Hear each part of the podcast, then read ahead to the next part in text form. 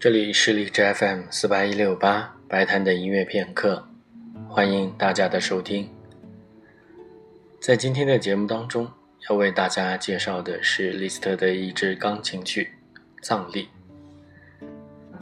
这首曲子来自李斯特所写的一组钢琴套曲《诗意和宗教曲集》。这一组钢琴套曲总共有十首曲子，《葬礼》是其中的第七首。同时，也是当中最为著名的一首。关于这首曲子的解读，因为李斯特在曲谱上写上了一个标题“一八四九年十月”，所以有一个观点认为，这首曲子实际上是李斯特在他的好朋友肖邦葬礼上的致辞，因为肖邦去世的时间就是一八四九年的十月十七日。还有一个原因，是因为这首钢琴曲的左手帕度听起来比较像肖邦所写的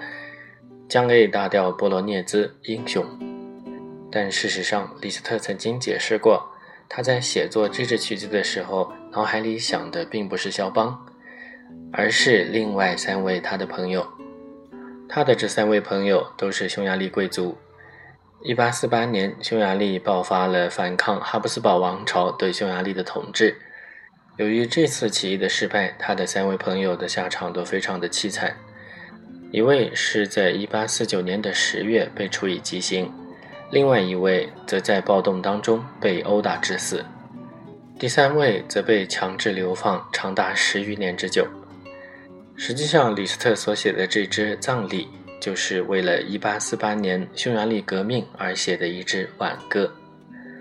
下面就请大家一起来欣赏尤里斯特所写的这首钢琴曲《葬礼》。